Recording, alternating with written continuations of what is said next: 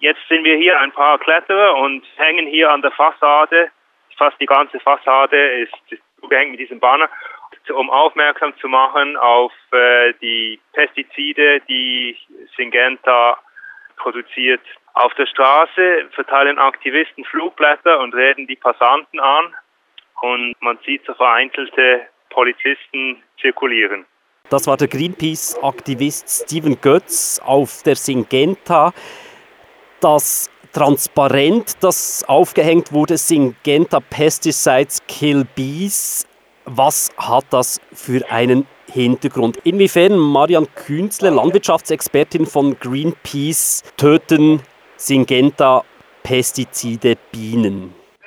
Also Syngenta ist mitverantwortlich für das Bienensterben und zwar durch den Vertrieb von ihrem Wirkstoff, Insektizidwirkstoff Thiamethoxam. Und Thiamethoxam ist nachweislich, nachweislich, das haben verschiedene Studien gezeigt, schädlich für Bienen. Also äh, Thiamethoxam-Produkte können Bienen direkt vergiften, wenn sie direkt in Kontakt kommen mit diesem Gift.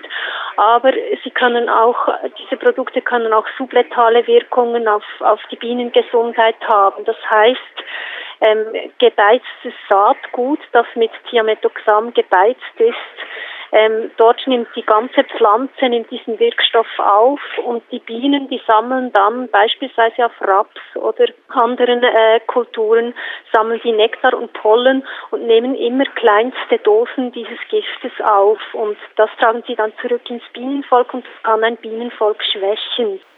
Jetzt wird es von Experten anerkannt, dass das eine der Ursachen ist für das Bienensterben, das im Moment in Europa und in Nordamerika passiert. Eine andere wichtige Ursache wird gesehen in der Varroa-Milbe. Und die Folge jetzt, dass man erkannt hat, dass eben auch dieses Pestizid eine Ursache ist, dass es ja vielerorts verboten worden ist. Auch die EU spricht über Verbote oder Restriktionen in der Schweiz, wie sieht es da aus? Außer in Frankreich, Italien, Deutschland und Slowenien ist Thiamethoxam und andere Bienengifte sind nach wie vor zugelassen, auch in der Schweiz. Und auf europäischer Ebene wird in den nächsten Tagen über ein Verbot von Thiamethoxam und zwei Wirkstoffen vom Großkonzern Bayer abgestimmt werden. Und äh, zur Situation in der Schweiz, der Schweizer Bundesrat Johann Schneider-Ammann hat sich insofern geäußert zum Bienensterben, dass er keine Notwendigkeit sieht, äh, diese Bienengifte zu verbieten. Er ähm, plappert eigentlich die Behauptungen Syngentas nach, dass das Hauptproblem beim Bienensterben ist die Varroa-Milbe und Insektizide. Da gibt es keinen Handlungsbedarf. Mit dieser Aktion streben Sie also auch ein bisschen an, das ganze Lobbying von Syngenta beim Bundesrat bloßzustellen. Sind weitere Aktionen geplant jetzt? Also Greenpeace bleibt an diesem Thema dran.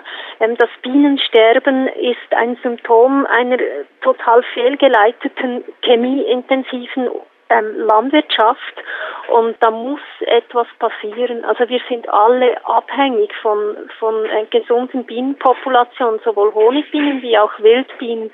Denn ein ganzer Drittel unserer Nahrungsmittelpalette hängt von diesen Bestäubern ab und wenn die wegfallen, dann haben wir ein Problem. Es gibt viel weniger vielfältige Nahrungsmittel und auch Ökosysteme werden massiv beeinträchtigt, wenn Insektenpopulationen zurückgehen.